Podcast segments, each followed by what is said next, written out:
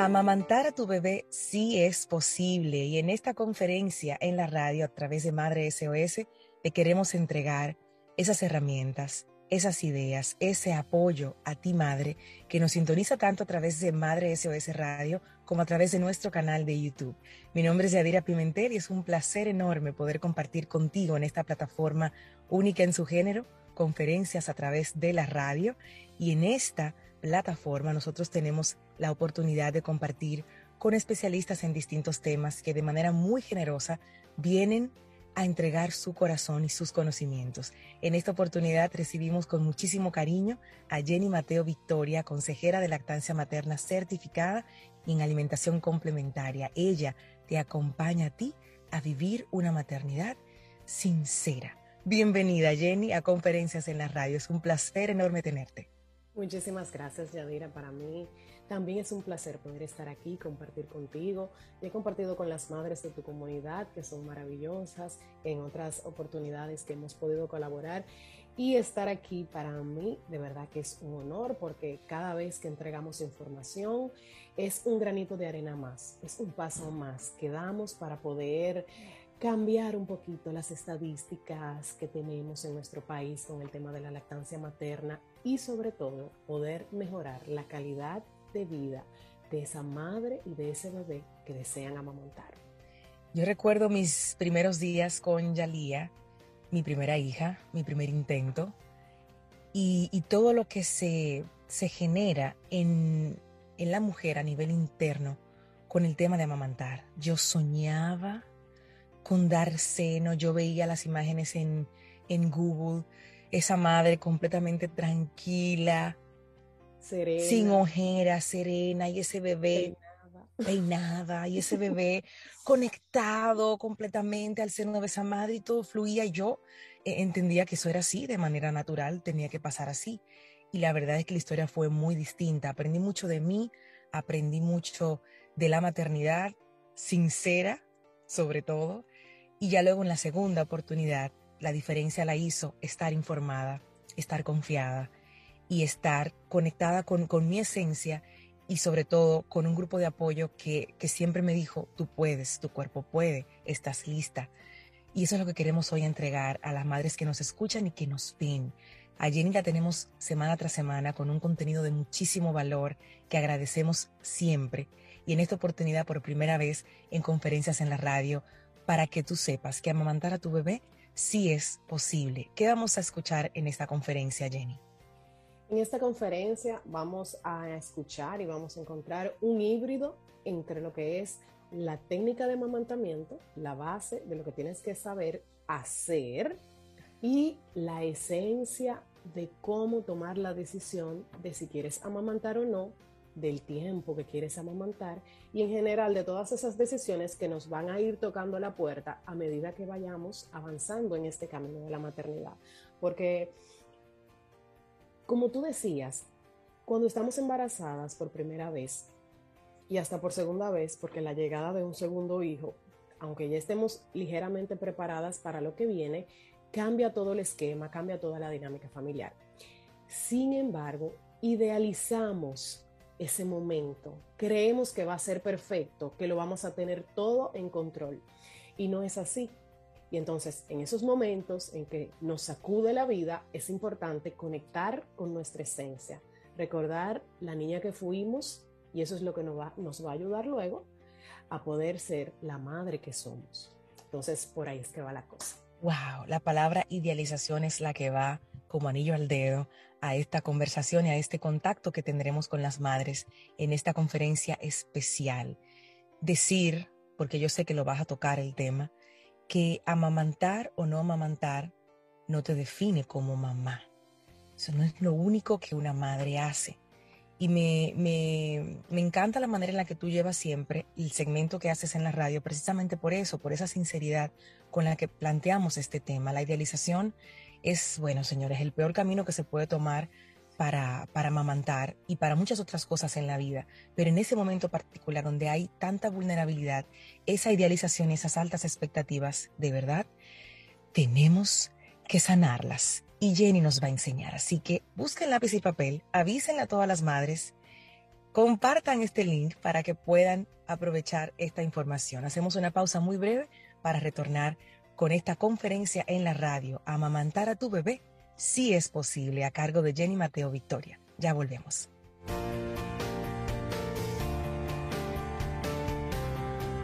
Conferencias en la radio recibe a Jenny Mateo Victoria, consejera de lactancia certificada y también en alimentación complementaria que acompaña a madres a vivir una maternidad más sincera. Está hoy con nosotros en Madre SOS Radio y su conferencia Amamantar a tu bebé si es posible. Adelante, Jenny. Bien, amamantar a tu bebé si es posible. Es increíble como desde que estamos embarazadas pensamos en cómo vamos a bañar al bebé, cómo lo vamos a cuidar, qué cositas vamos a comprar. Y cuando nos topamos con estas informaciones de que existe la posibilidad de que nuestro cuerpo pueda generar el alimento de nuestro bebé, regularmente nos enamoramos de esa idea. Y el día de hoy vamos a hablar sobre eso, sobre aquellas herramientas, sobre la base, sobre la esencia que te va a permitir poder amamantar a tu bebé. Soy Jenny Mateo, consejera certificada de lactancia, conferencista de madres y apoyo en alimentación complementaria. Soy una mujer que le gusta comer, que le gusta eh, la naturaleza, soy bastante sencilla y es importante, muy importante, que tú te des la oportunidad de conectar contigo, de ver cómo eres, para partir de ahí poder tomar decisiones en tu vida y en la vida de las personas que están a tu alrededor, específicamente tus hijos, en su alimentación, cuidado y crianza.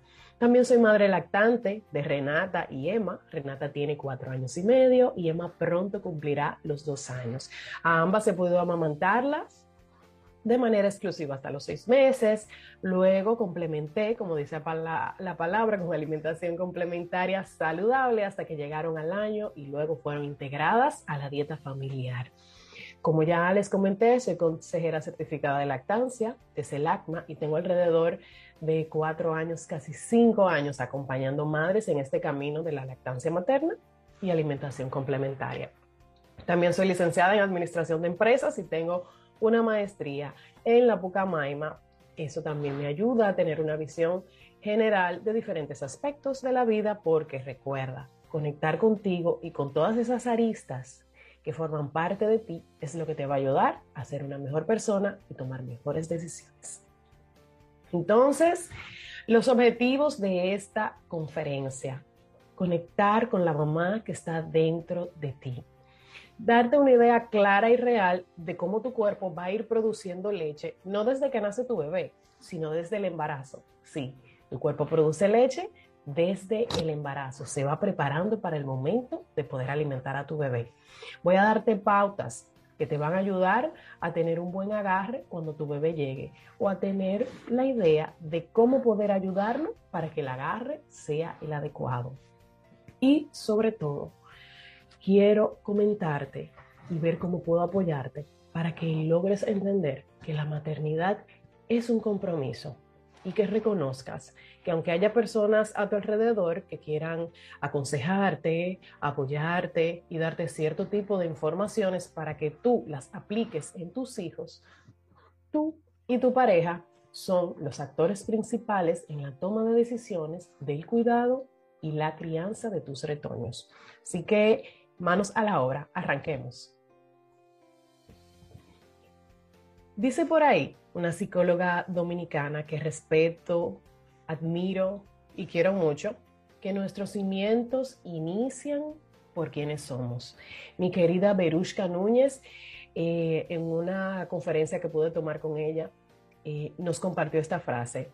Y yo estoy totalmente de acuerdo con ella, porque el adulto que somos hoy en una gran medida es el fruto del niño que fuimos en un momento, de esa niña que le gustaba subirse a una mata de mangos para, para, bajar los mangos y sentarse a comérselos en el piso, en esa adolescente que le gustaba que le invitaran a todos los cumpleaños, o aquella niña que prefería quedarse en su habitación jugando con sus muñecas, o por qué no, esa adolescente que se quedaba en su casa leyendo un libro, o haciendo sus tareas. Es ahí donde inicia todo. Y luego de que tuve la oportunidad de convertirme en madre, ahí fue que lo entendí.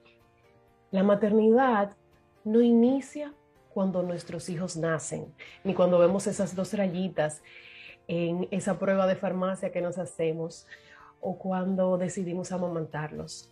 Nuestros, nuestras decisiones, nuestra maternidad inicia desde que somos hijas. La madre que seremos se va forjando desde que somos hijas. Esa Jenny que ven ahí es la base de la Jenny que tienen aquí en este momento. Y es importante poder analizar y reconocer aquellas cosas que vivimos, aquellas cosas que hicieron nuestros padres, que muchas veces decimos que al 100% la vamos a hacer igualitas, mientras que hay otras que ni locas, ni locas las haríamos, que vamos a tratar de mejorar o hacerlas de una mejor manera para que la vida de nuestros hijos y nuestra calidad de vida, por supuesto, sea muchísimo mejor. Así que te invito a que puedas sentarte y conectar con tu niña interior para que a partir de ahí reconozcas y abraces tu persona, abraces tu esencia, que es lo que luego te va a permitir poder tomar diferentes decisiones en este camino de la maternidad que tiene momentos maravillosos, pero que también se van a presentar momentos retadores que nos pondrán a prueba. El dilema de este camino. Aquí les traigo una imagen, eh, dos imágenes eh, que representan eso que ya les comentaba. Momentos muy lindos. Por ejemplo, esa foto que ven ahí donde hay eh, decoración navideña. Fue una foto que me hice, una sesión de fotos que me hice cuando mi Renata cumplió su primer año de vida. si ven, ahí estoy bien peinadita, estoy bien maquilladita, estoy serena, estoy en paz y estoy disfrutando al 100% ese momento de conexión de amamantamiento con mi bebé. En la otra foto es una foto que representa la vida diaria. Ahí estoy con mi Emma Lucía, eh, tenía pocos meses de haber nacido. Si se fijan, es en la casa, yo me quedé dormida en el mueble con ella amamantándola. Hay unos vasos por ahí eh, vacíos. Em, se ve un poquito de desorden y eso es parte de lo que se vive en la vida regular, en el día a día de una madre acabada de dar a luz em, o simplemente ya con su bebé un poquito más grande. Y quiero que sepan que así como tengo esa foto hermosísima con Renata, tengo mis fotos hermosísimas con Emma. Y así como tengo esa foto de cansancio y destrucción con Emma, por igual tengo fotos que mi esposo me tiraba de cansancio con Renata, porque esto es lo importante. Entender que aunque podemos tener expectativas de, de lo que va a suceder, mientras sean más aterrizadas, mejor. No podemos pensar que la lactancia va a ser 100% perfecta. No podemos pensar que la lactancia va a ser 100% un desastre. Por igual sucede con la maternidad mientras más aterrizada sea la idea de lo que entendemos que va a pasar, muchísimo más capacidad vamos a tener para poder enfrentar esos momentos retadores que les estoy comentando que podemos y vamos a enfrentar en este camino. Ahora bien, sí, Jenny, ya me comentaste, ya me lo dijiste, habrá momentos bonitos, habrán otros no tan bonitos, pero ya yo sé de la lactancia y me dijeron que eso existe quiero hablarte un poquito sobre los beneficios de manera general que puede traer la lactancia en tu vida y en tu familia. Para mamá, salud física, porque reduce em, por cada año que tú das de lactancia materna se reduce en un 4% la posibilidad de que puedas sufrir cáncer de mama. Pero digamos que tú no das un año de lactancia, das seis meses, pues el porcentaje se reduce a un 2%. Ay, Jenny, yo solo di tres meses. Pues tienes la posibilidad de que el porcentaje de sufrir cáncer de mama, y esta es una sola de las enfermedades que te comento, ¿eh? Se reduzca en un 1%. Así que el tiempo que sea que amamantes va a tener repercusiones positivas en tu salud. Además, el peso Em, se recupera muchísimo más fácil el peso que, tenías antes de quedar embarazada cuando amamantas. La salud mental también se ve beneficiada porque se reduce el riesgo de que puedas sufrir depresión postparto, te ayuda a equilibrar muchísimo más eh, tus hormonas, se libera mucha oxitocina, que es conocida como la hormona de, de, la felicidad, y te permite lograr ese vínculo con tu bebé de una manera muchísimo más rápida, porque creemos que inmediatamente nace nuestro bebé, nos enamoramos locamente, perdidamente de ellos, pero en algunos casos no es así y es totalmente normal. Y este vínculo que ayuda a forjar la lactancia es maravilloso porque te ayuda a tener esos momentos de intimidad que van a permanecer en, tu mente y en tu corazón para toda la vida. Em, además de que la lactancia te permite tener un sentimiento de satisfacción maravilloso porque luego del tiempo que sea que hayas podido amamantar a tu bebé, tú sueles pensar, hay algunas que lo dicen, amamanté a mi bebé por tres meses, por seis meses, por nueve meses, por dos años, y uno se siente muy bien con eso. En cuanto al bebé, existen innumerables enfermedades que podemos evitarle a nuestros bebés gracias a la lactancia materna. Diabetes, obesidad, problemas cardiovasculares, situaciones respiratorias, situaciones gastrointestinales, también la lactancia, ese mismo vínculo que te comentaba, ayuda a sentar las bases de un adulto capaz de regularse, capaz de autorregularse y de tener mejores relaciones interpersonales. Em, y sobre todo tener una autoestima saludable porque sabe, ese adulto que fue amamantado sabe que tiene un lugar seguro al cual acudir, que fue amado, que fue querido en el momento en que más lo necesitó, porque cuando somos bebés, somos vulnerables, necesitamos ser cuidados, ser atendidos, ser amados.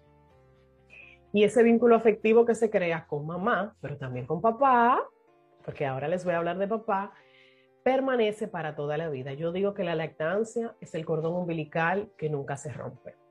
Ahora, beneficios que nos regala la lactancia en cuanto a papá, que es un actor importante, aunque muchas veces lo dejan de lado el estado emocional de ese papá va a estar muchísimo mejor porque hay muchísimo menos presión económica, por lo menos con el tema este de que si la leche hay que comprarla, de que el dinero.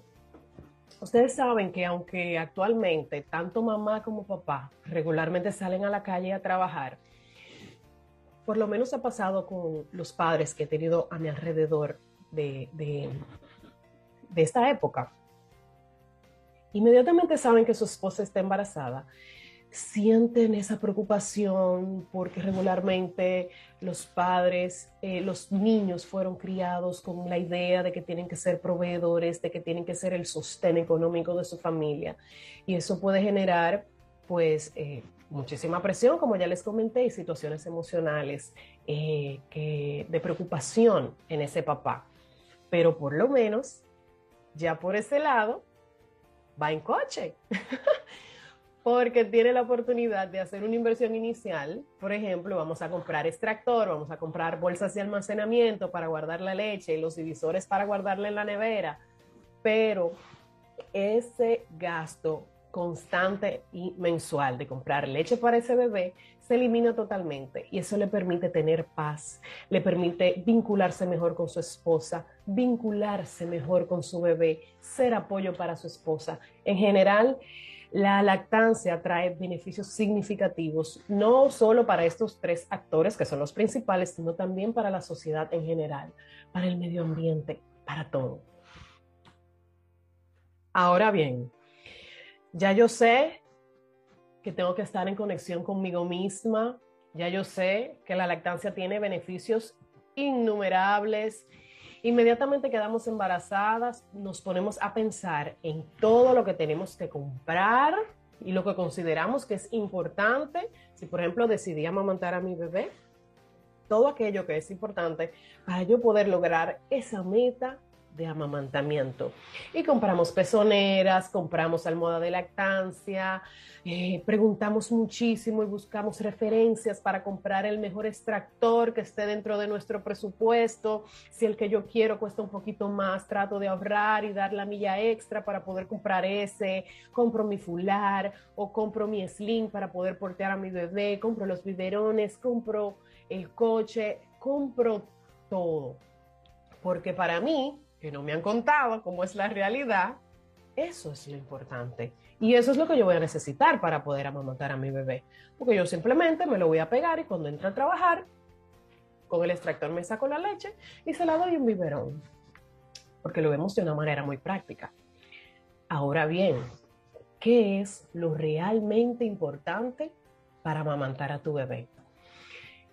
Lo que realmente importa es que tengas confianza en tu cuerpo.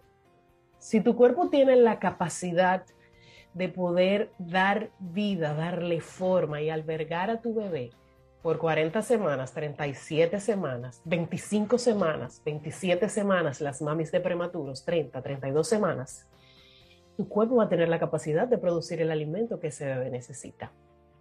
Pero para eso necesitas informarte adecuadamente, tener información a la mano que esté bien explicada, bien dosificada, explicada, como a mí me gusta decir, en español materno primerizo, porque tú hablas español, ¿verdad? Que sea fácil de llegar, que sea fácil de entenderla, porque eso es lo que te va a poder permitir tomar las decisiones que hace rato te mencionaba. Y te va a ayudar también a poder flexibilizar el plan, porque muchas veces se nos presenta una situación en el camino y queremos tirar la toalla, pero si yo sé que ese momento que estoy teniendo con, mi bebé tan retador es una huelga de lactancia o es un brote de crecimiento, como tengo la información, simplemente me toca enfrentar esa situación y esperar que pase. Se flexibiliza el plan, pero sigo con mi meta de amamantar a mi bebé. Pero eso lo logras con información. Y sobre todo tener el tercer ingrediente, una red de apoyo, personas a tu alrededor que estén en sintonía con lo que tú quieras alcanzar. Ahora bien, ten en cuenta que todos no van a estar de acuerdo contigo. Tú necesitas por lo menos una o dos personas que estén en sintonía contigo para que puedas apoyarte en ellos en esos momentos en que estés cansada, en que pierdas la motivación. Tienes que valerte preferiblemente de tu esposo, de una consejera de lactancia, de una dula, de tu pediatra, dos o tres personas que estén contigo. Y fuera ideal que puedas conectar con madres que estén en la misma etapa en la que tú estás, porque eso te ayuda a tener un apoyo moral maravilloso. Y personas que están viviendo lo mismo que tú te pueden ayudar a entender que no estás sola en este camino. Ahora bien, hablando un poquito más práctico y de técnica, ¿desde cuándo, Jenny, yo voy a producir leche para mi bebé, porque tú me dijiste hace un rato que eso arranca desde el embarazo. Te cuento. Desde que estamos embarazadas en el primer trimestre, alrededor de la quinta o sexta semana, nuestros senos empiezan a cambiar. Empezamos a, sentirlos eh, un poquito más sensibles, sentimos que crecen un poquito. Regularmente la areola y el pezón tienden a, cambiar de color, tienden a tornarse un poquito más oscuro y hay unos multitos ahí que se llaman glándulas de Montgomery que antes como que tú no sabías que tú tenías eso ahí, pero tú empiezas a notar que hay como unos puntitos, unos multitos que, que se notan y antes tú no los veías. Y ya alrededor de la semana 2022, está en el segundo trimestre de embarazo, tu cuerpo tiene capacidad de producir precalostro o leche pretérmino. ¿Por qué?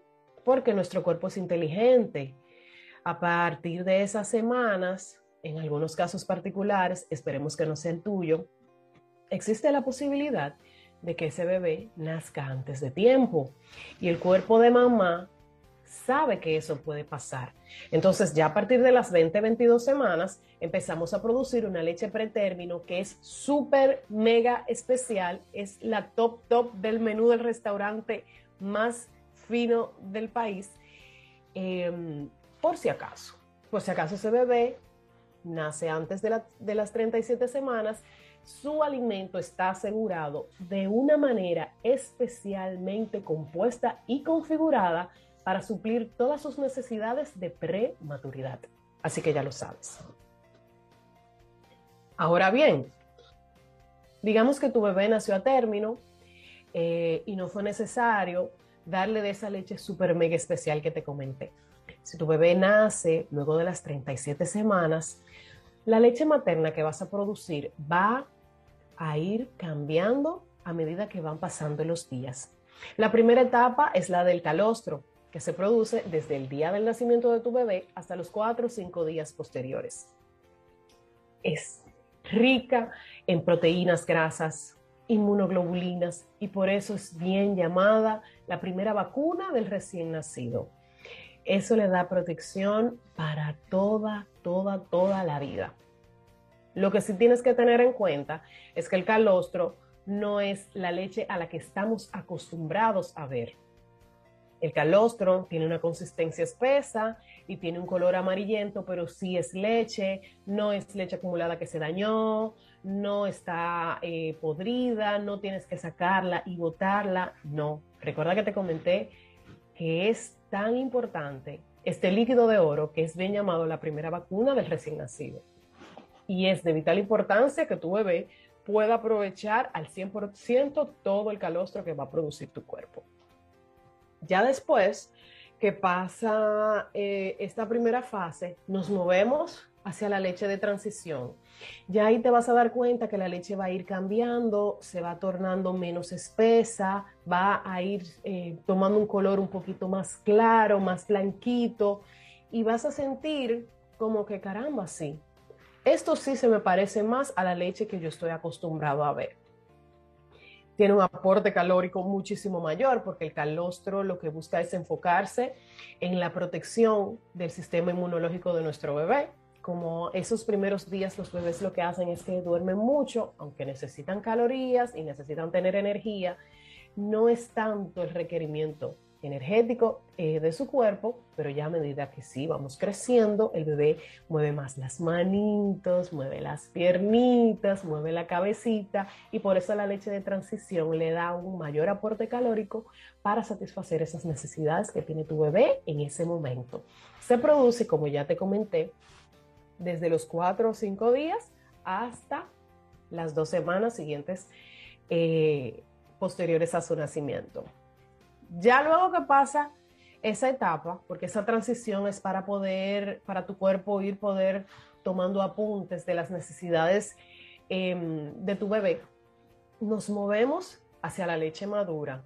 Ya es una leche, eh, leche, para que entiendas. Ya es eh, blanca, blanquita, no es tan aguadita como la leche de transición. Eh, tiene un aporte, tiene una proporción de agua muchísimo mayor, un 80-90% de agua y tiene vitaminas, tiene proteínas, tiene minerales, tiene grasas y por supuesto también tiene inmunoglobulinas que van a proteger a tu bebé desde ese momento hasta que ustedes decidan eh, ponerle fin a la lactancia. Quiero que sepas también en este punto de la leche madura de que esa leche que estás produciendo a partir de las dos semanas hasta el final de la lactancia va a ir cambiando a medida en que tu bebé atraviese procesos virales, procesos gastrointestinales, en los momentos en que el clima está más caluroso. Según las necesidades de tu bebé, la leche se va a ir adaptando. Un bebé de seis meses que ya se sienta, se voltea, necesita un mayor aporte calórico y esa leche de los seis meses va a ser totalmente diferente a la leche que tú le dabas a los tres o a los cuatro meses. Así que ya sabes, siempre la leche en cualquiera de las etapas va a nutrir y alimentar a tu bebé. Ahora bien, ya yo he recorrido este camino y tengo a mi bebé en mis brazos. Ya nació, ya dio a luz. Pero yo no sé yo me lo pegué, pero yo siento dolor, no, no me doy cuenta si, si le está llegando la leche adecuadamente. Lo que te puede asegurar que tu bebé tiene una adecuada transferencia de leche, que es que se está, está chupando leche, en palabras llanas, es que tenga un buen agarre. Jenny, ¿cómo me doy cuenta que mi bebé tiene un buen agarre? Es muy importante que tu bebé abra bien la boca y abarque no solo el pezón, sino la mayor parte de tu areola. No sé si recuerdas que te comenté hace un ratito que en los senos hay unos bultitos que se llaman glándulas de Montgomery. Hazte de cuenta que estos son unos sensores, unos sensores que le van a mandar una señal a tu cerebro de que el bebé está pegado y hay que producir leche. Si tu bebé no abre bien la boca, no va a poder abarcar esos sensores. Entonces, la señal no va a llegar adecuadamente y puede que haya un flujo de leche, pero tal vez no sea la cantidad que tu bebé necesita. Por eso es importante que tu bebé abra bien la boca y abarque la mayor parte de tu areola, porque esos sensores no están en el pezón, están en la areola. Ya cuando tu bebé está pegado, es importante que sepas que cuando él está succionando, sus buchitos, sus mejillas tienen que ponerse como dos globitos, eh, tener las mejillas redondeadas.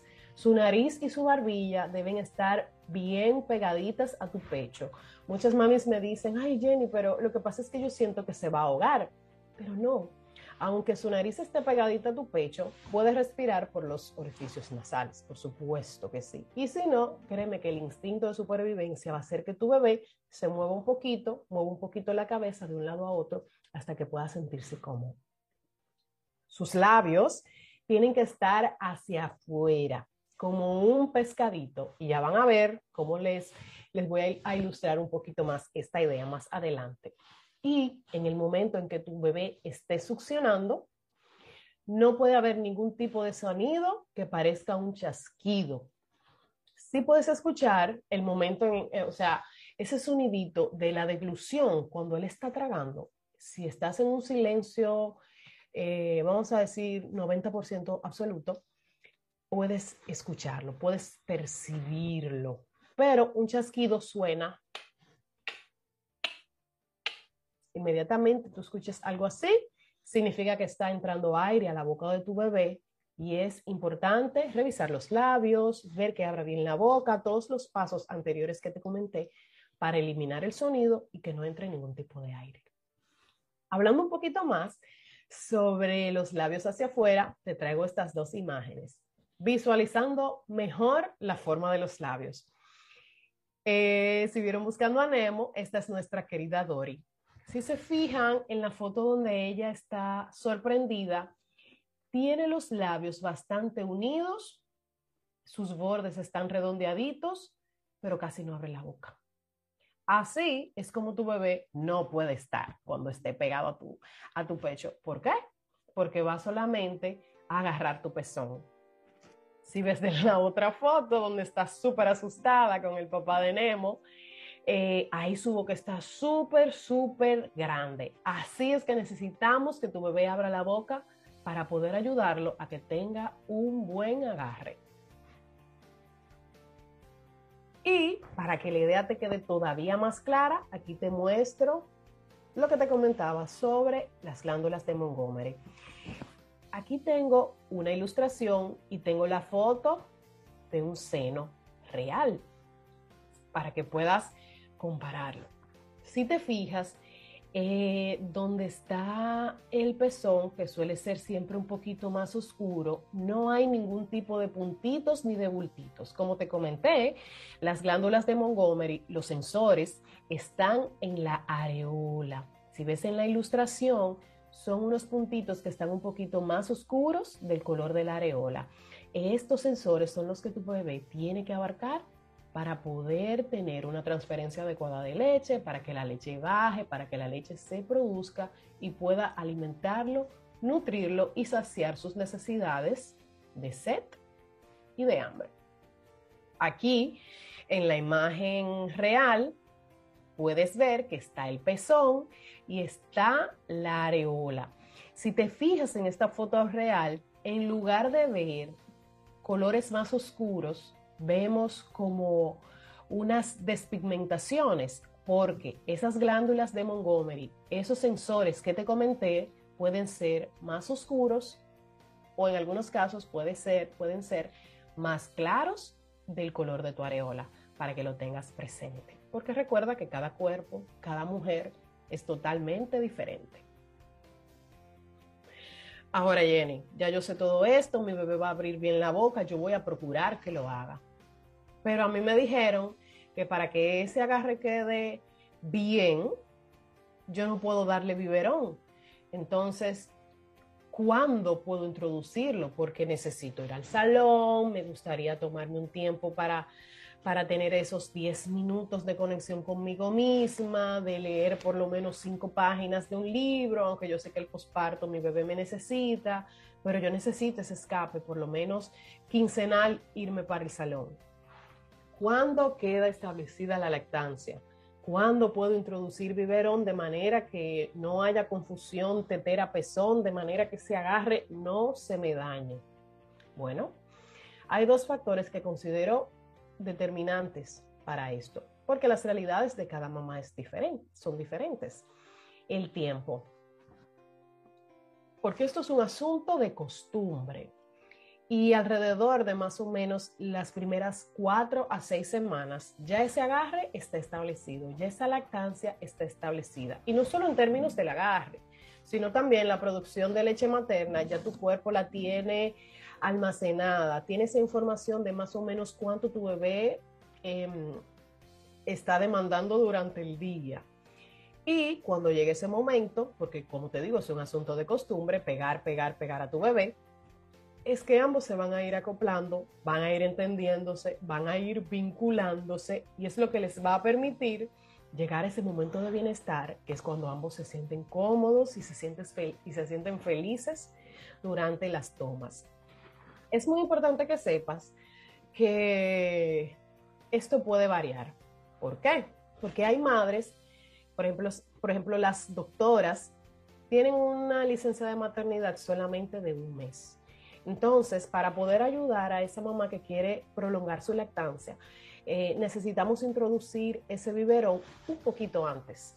Por ejemplo, si tú eres doctora, yo te recomendaría que las primeras tres semanas te enfoques en seno solo seno, lactancia directa del pecho.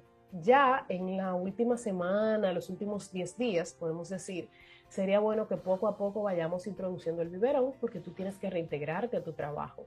Y si decides hacer lactancia diferida, que es extraerte y darle leche del biberón a tu bebé, lo ideal es que se vaya familiarizando con la tetera para que luego no tengamos el inconveniente de que el bebé no lo acepte. Aunque hay alternativas, la leche se puede dar en vaso, en cuchara, con jeringa, pero sí tenemos que tener un aliado esté dispuesto a hacerlo. Y muchas veces a los cuidadores, a las abuelitas, a las niñeras, les cuesta, ay, pero doña, ¿cómo yo le voy a dar la leche en vaso si es un bebé? Porque tenemos una construcción mental de que a los bebés se le da la leche solamente en biberón. Entonces, por eso te digo que es bastante variable, pero si, lo, si, si, si estás en el escenario ideal, que entras a trabajar, después de los tres meses y medio, o si por ejemplo agregaste tus vacaciones, que eso te da casi cinco meses, em, pues lo ideal es que esperes ese mes y medio, esas seis semanas, para partir de ahí, entonces sí, introducir el biberón a tu bebé y reducir el riesgo de que haya confusión de terapezón. Así que ya sabes. ¿Qué es muy importante para mí? Que tú sepas y que tú trates de visualizar la lactancia como un compromiso y no como un sacrificio. Y no solo la lactancia, sino la maternidad en general. Mi generación creció escuchando a nuestras madres diciendo, yo sacrifiqué todo por ti, yo dejé de estudiar por ti para criarte, para atesorarte, para poder ayudarte, para subirte, para guiarte o dejé mi trabajo, o preferí, por ejemplo, madres viudas, madres, madres divorciadas. Yo no me casé mi hija, no me casé mi hijo. Yo hice ese sacrificio por ti para poder cuidarte eh, y no tener personas desconocidas a tu alrededor. Crecimos con la idea de que la, la lactancia, la maternidad, es un peso que cargamos sobre nuestros hombros y que eso es la norma, que eso es lo que estaba bien. Yo te di seno, tú nunca cogiste biberón, yo siempre tenía que salir contigo, estar contigo para arriba y para abajo. Tengo una abuelita muy cercana que tuvo esa situación. Su primer hijo nunca aceptó biberón y ella lo amamantó por muchos años y no podía salir sin ese niño. O si, por ejemplo, salía, tenía que regresar, hacer lo que iba a hacer en la calle y regresar rápidamente a la casa para poder alimentarlo, o sea, estar ahí antes de que al niño le diera hambre, porque no aceptaba biberón. Y cuando la escucho, eh, ese enfoque, esa manera de percibir la lactancia, en ese caso en particular, esa manera de percibir la, la maternidad de manera general, porque nuestras abuelas y tías, nuestras madres así pensaban, ay Dios mío, señores, es tan pesado, es tan difícil de cargar. Y eso hace que cada paso que demos nos cueste. Sin embargo, si yo decido ver la lactancia como un compromiso, cada vez que yo me vaya a extraer, yo voy contenta, yo voy motivada, porque es un paso más para lograr mi meta. Es un compromiso que tengo con mi bebé, pero también es un compromiso que tengo conmigo. No sé si perciben la diferencia. Lo vamos a ver de otra forma. Es diferente la perspectiva desde un compromiso es en base a lo positivo. Y verlo como un sacrificio nos conecta con situaciones que pueden ser hirientes, que nos pueden traer recuerdos tristes. Y no hay necesidad. Qué bueno es llegar al año de amamantar a tu bebé, mirar hacia atrás y decir, lo logré, logré mi cometido, logré mi compromiso. Y qué bueno también es llegar a los seis, siete meses, a los tres meses, a los cinco meses y decir, tuve que recurrir a lactancia mixta por la situación que haya sucedido, pero me siento bien porque fue un compromiso que tuve de amamantar a mi bebé y logré hacerlo hasta este momento que me ha tocado valerme de esta herramienta para que mi bebé se siga alimentando. Qué bonito es verlo así porque te vas a sentir feliz y satisfecha de que esa decisión de ser madre mixta, en este caso, la estás tomando desde el amor, la estás tomando desde la lógica, tomando en cuenta tu realidad de vida y sabiendo que diste lo mejor para tu bebé en esos tres meses, en esos cinco meses y medio, en esos siete meses. De ahí la importancia de ver la lactancia como un compromiso. Y sobre todo, Recuerda que tu lactancia y tu maternidad te pertenecen. No importa si tu mamá amamantó por dos años, si solamente amamantó por tres meses, no importa si ella decidió quedarse en casa, no importa si ella prefirió salir a trabajar. Las decisiones que tomes en cuanto al cuidado, alimentación y crianza de tus hijos van a depender totalmente de ti, de tu realidad de vida.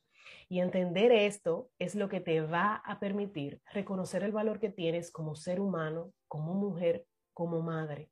Y es lo que te va a ayudar a sentir menos culpa, porque yo siento que nace el bebé y el saquito de culpa, chan chan, sobre nuestros hombros inmediatamente. Pero todo esto que te comento es lo que te va a ayudar a sentir menos culpa de las decisiones que tomes. Y eso quiero que te lleves hoy que aunque seas nueva en este camino, nadie más que tú siente, ama, reconoce y vela por el bienestar de tu bebé. Existen muchas herramientas de lactancia que te pueden facilitar el camino, claro que sí, pero la decisión, el esfuerzo, la confianza en ti misma y la capacidad de amamantar tienen que venir de tu interior. Y la lactancia sí es posible, porque si pudiste gestar a tu bebé, podrás amamantarlo. Ahora bien, a tu tiempo y a tu manera.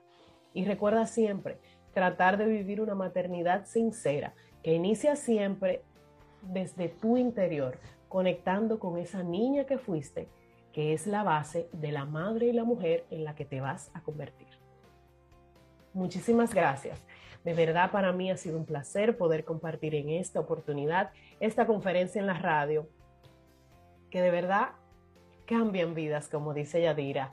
Y en este caso, yo sé que salvarán muchas lactancias. Jenny Mateo, muchísimas gracias. Acabamos de transformar la vida de muchísimas madres y mujeres con esta conferencia tan espectacular, Jenny. Aprendí muchísimo y me quedo con esa frase, tu maternidad y tu lactancia te pertenecen, te pertenecen. Valiosísimo todo lo que acabas de compartir con nosotros. Te agradecemos la oportunidad que nos has dado de tener esta conferencia magistral en la radio que transforma vidas. ¿Con qué canción cerraríamos esta conferencia en la radio? ¿Cuál canción puede conectar todo esto que compartiste con la audiencia? Me encanta esa parte, de verdad que sí. Me tocó cuando, cuando vi eso de con qué canción conectas tu conferencia.